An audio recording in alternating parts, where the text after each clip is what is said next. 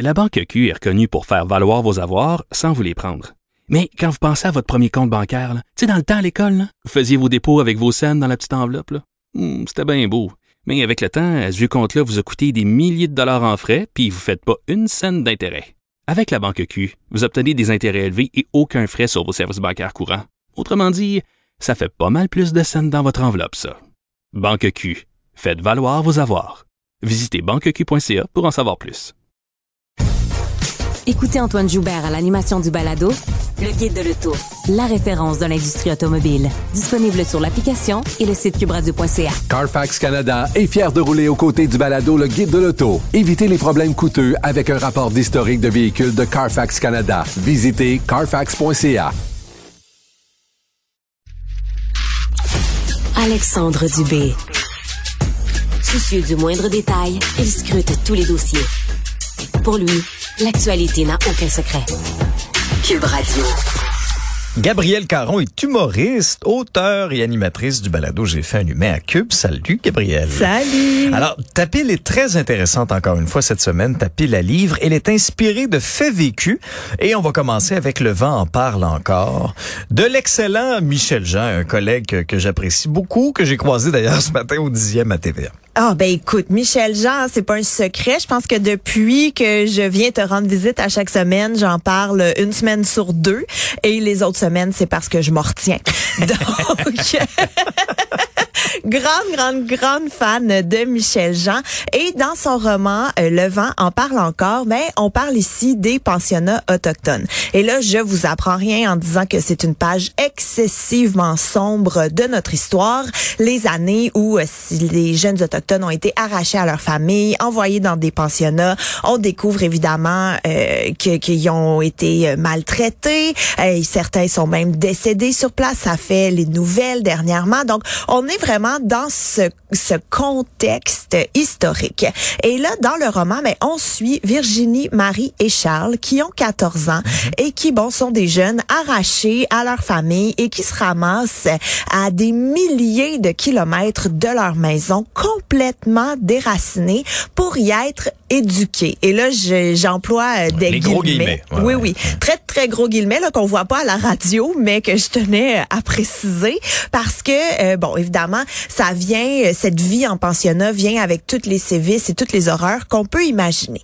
Et 77 ans plus tard, une avocate cherche à comprendre, mais Qu'est-ce qui s'est passé à Fort George, qui est en fait une île pour vous situer un peu. Là, je vous avoue que moi, je suis allée voir sur Google Maps euh, parce que euh, j'avais aucune idée c'était où, mais on est vraiment au nord de la baie James. Donc, on est euh, très, très, très éloigné. Donc, cette avocate cherche à, à comprendre qu'est-ce qui s'est passé et qu'est-ce qui est advenu des trois jeunes qui, malheureusement, ne sont jamais retournés dans leur communauté. Donc, c'est un roman qui est, bon, excessivement euh, difficile, qui donne des frissons. C'est d'autant plus troublant quand on sait que c'est basé sur une histoire vraie, sur une réalité. Mais je crois que c'est vraiment une lecture nécessaire qui va vous chambouler l'être au grand complet. Et à travers cette histoire qui est quand même très lourde, ben c'est quand même important de préciser qu'il y a des petits rayons de lumière là où euh, ben, l'amour et l'amitié peuvent euh, venir nous aider à travers les moments difficiles. Ouais, et et avec euh, toute la, la plume magnifique euh, du collègue Michel qu'on Oui. lui connaît, euh, il est incroyable. Alors oui, c'est vrai, je, je, je suis d'accord avec toi. Euh, le vent en parle encore. Les patriotes maintenant. Les Patriotes. Bon, c'est le premier roman de Sana, et là, pardonnez mon ukrainien, mais Sana Krasikov. Et Oui, qui est... Ça va, ça passe? Ah, non, non, mais elle a pas appelé encore.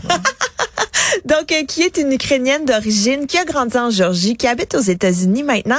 Écoute, ce roman-là, ça y a pris neuf ans à l'écrire. Mais un coup qu'il est sorti, là, ça l'a propulsé vraiment sur l'avant-scène. C'est un roman, j'ai envie de dire magistral. OK. Mais bon, qui suis-je pour dire ça? Ben, t'es mais quand même quand même notre chroniqueuse littéraire. J'en ai lu pourrais. beaucoup, là. Mais si c'était juste de moi, je lui aurais donné un prix littéraire. Mais j'ai pas encore ce pouvoir-là. Ah. Ça sent bien peut-être, Ben, Gabriel. Écoute, On si, pas. si on ouvre la porte, là, si quelqu'un nous entend, Alex, euh, Après ton été à Cube, là, moi, ça s'en vient dans les prochains mois. Hey, J'aimerais ça, être à la tête des Pulitzer. En tout cas, on jase. Là. Mais bref, euh, c'est c'est- le roman de, de Sana, donc s'intéresse, euh, s'appelle Les Patriotes, parce que ça s'intéresse à une partie vraiment méconnue de l'histoire, qui sont ce qu'on appelle les abandonnés. Les abandonnés, ce sont des Américains dans les années 20-30 qui ont été séduits par le rêve soviétique, qui ont été séduits parce que la Russie promettait et qui ont décidé de quitter les États-Unis pour émigrer en Russie. Ils ont dû déchanter.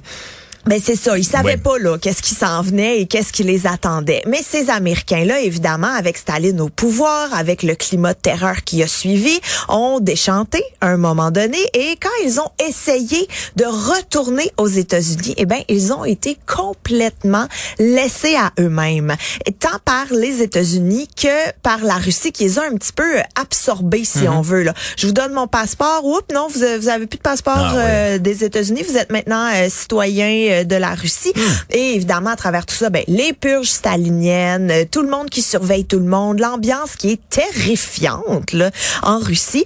Donc, euh, c'est vraiment ça la, la trame de fond du roman. Et on suit trois générations, en fait. Donc, on suit Florence, qui, elle, est dans les années 20, jeune femme idéaliste, qui décide de quitter pour la Russie. Donc, une Américaine qui va vivre en Russie.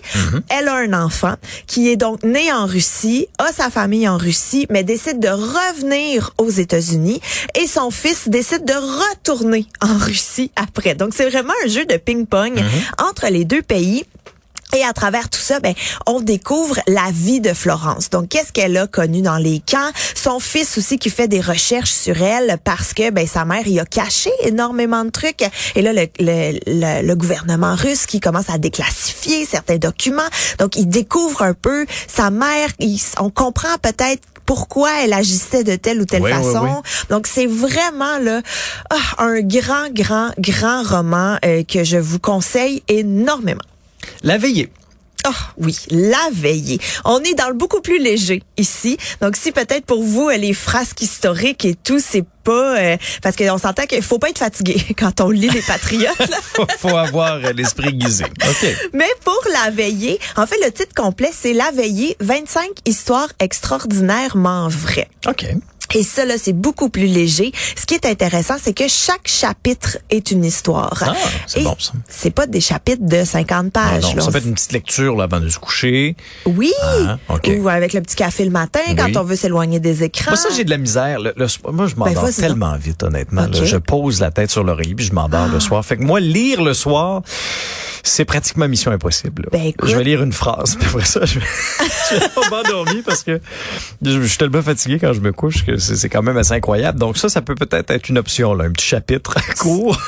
Ça, ça te rejoint un petit peu plus. Toi, je suis très jalouse quand même. Moi, je suis du genre Oui. à rester réveillée euh, jusqu'à 1 heure du matin Hey. en spinant dans le lit. Mais là, moi, je Ah, pourrais pas, je me lève à deux. Là. Je serais bien mal c'est pris ça. si je faisais ça. tu ferais pas mal de nuits blanches. oui, oui, oui. Donc, comme le titre le dit, en fait, c'est 25 histoires Mhm. de quelques pages chacune euh, qui sont toutes vraies. OK. Et ce qui est intéressant, c'est que c'est pas nécessairement des auteurs qui vont l'écrire. Ça peut être toi ou moi Mhm. ou n'importe qui qui a vécu quelque chose d'extraordinaire, qui a décidé de le coucher sur papier. Et ce qui est, euh, ce que j'ai beaucoup aimé, c'est que au départ, ça se passait sur scène. C'était Ah, un oui? spectacle, Ah, oui, qui avait lieu en France. Et le spectacle a connu tellement un gros succès, tellement un gros engouement qu'ils ont décidé de euh, le mettre par écrit pour belle justement idée.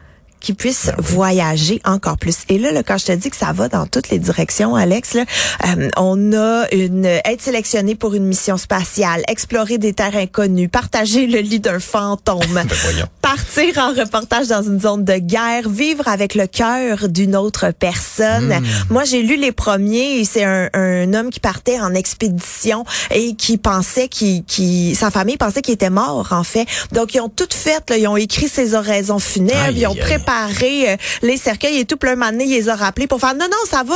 mon, mon, mon téléphone satellite marchait pas Merci finalement. beaucoup pour tout ce que vous avez dit. C'est très gentil, Oui, mais je suis ça. encore vivant. Tout est prêt. Gardez ça, euh, gardez ça de côté, ça Ok, resservira. c'est pas l'héritage tout de suite. Donc vraiment, là, une petite lecture légère, différente, euh, la, la veillée, 25 histoires extraordinairement vraies. Récit de naufrage. Ah, récit de naufrage. Bon, est-ce que tu connais Placide Vigneault? Non. Non, la réponse n'a pas, euh, a pas été Mais longue. pourtant, pourtant, ça vient de. Je, je regarde tes notes là, de Havre aux Maisons. Oui, Mais j'aurais, j'aurais peut-être dû le connaître parce que moi, mes grands-parents sont originaires des îles de la Madeleine et de Ah. Havre aux Maisons. ben Fait que je écoute, suis quasiment gêné de pas le connaître. ben peut-être que tes grands-parents en ont entendu qu'ils parler. connu. En même temps, à ta défense, il est né en 1842. Ah, Fait mais c'est peut-être pour ça. C'est correct, là. C'est pas un, un contemporain. Donc, euh, Placide Vigneault, ça a été un pêcheur, un capitaine de goélette et un gardien de phare. Donc, le phare qui est sur l'île aux perroquets. Ça, c'est à peu près, là, dépasser cette île à la hauteur d'Anticosti. Pour vous donner une idée. Et à travers toutes ces années comme marin, comme capitaine, ben, il a, il a écrit, en fait, il a couché ses récits Hmm. par écrit. Et tout ça, ce qui est intéressant, c'est que c'est une lunette incroyable sur toute la vie maritime de Ah, je la côte nord du 19e siècle. Je te dirais que c'est assez pointu, là, mais c'est quand même euh, une... ah, c'est, c'est fou de voir comment les gens vivaient à cette époque-là dans des conditions que moi, je fais juste lire ça, puis je fais non, non, merci, je raccroche. Euh, je n'ai pas l'appel. Non, tu vas garder ta job de jour. Oui, c'est ça. Mais vraiment, on a accès à tous ces textes qui sont inédits jusqu'à ce jour. Et évidemment, comme c'est écrit des fois dans du vieux français, avec des textes qu'on connaît pas avec des mots par, pardon qu'on connaît pas nécessairement, eh bien tous les textes sont présentés par une équipe de recherche de l'université du Québec à Rimouski. Donc, on a vraiment des annotations qui viennent nous aider à comprendre, qui font des mises en contexte. Je ne mentirais pas que c'est pas une lecture si facile que ça. Encore une fois, euh, faut pas être fatigué, donc peut-être pas avant de se coucher. Mais si vous êtes passionné d'histoire, de navigation, ou si vous êtes curieux même de la vie de nos ancêtres, ça vaut vraiment la peine de jeter un coup d'œil là-dessus. Et il y a un lexique à la fin Ah, du pour, livre. pour les termes plus spécifiques Oui, de pour- navigation? de- ok. Exactement. Et aussi bien. des fois pour des termes euh, un peu plus vieillots là qu'on n'emploie Ah, plus ouais, aujourd'hui. Je t'avoue que moi je, je me suis beaucoup référée au C'était pratique de. Mais j'ai appris des choses incroyables comme par exemple une histoire de cannibale sur l'île d'Anticosti. À cause d'un naufrage Ben, qui a donc. eu lieu. Et là, Ils semblerait se sont que... mangés entre eux? Ben, il semblerait que les habitants, Ah, ouais. euh, pas les habitants, mais les rescapés Oui. euh, à, à bout de force se sont mangés entre eux. Encore une fois, c'est un récit de seconde main récupéré dans Mhm. une soirée bien arrosée entre marins, mais ça fait partie des écrits de Placide Vigneault, donc ça, ça c'était très, très, très intéressant. Quand même. Et on se laisse avec Petite histoire du féminisme. Oui, avec le titre complet qui est euh, Petite histoire du féminisme, une histoire visuelle du mouvement pour les droits des femmes. Et tout est dans le titre. Ah oui, ça résume très bien. Merci, envie- Gabriel. Mais revoir. salut, à la semaine prochaine. Non, non, c'est pas vrai. Mais je trouve que c'est un super Ah beau oui, hein? livre. Ah oui, je le vois. Ben oui, bien illustré. Oui, très Des coloré. belles couleurs, vives. Ouais, ouais, ouais. Exact, coloré et visuellement attrayant. Ah C'est ah. vraiment ça. C'est pas lourd. On n'est pas dans un grand livre qui veut nous apprendre toutes les bases et tout. C'est vraiment des moments clés, euh, des photos. C'est bien illustré et c'est vraiment. euh, on parcourt l'histoire chronologique du mouvement euh, de, des droits des femmes. En fait, parce qu'on va se dire, le, le féminisme a une histoire longue, pleine de combats, de défis et de victoires aussi.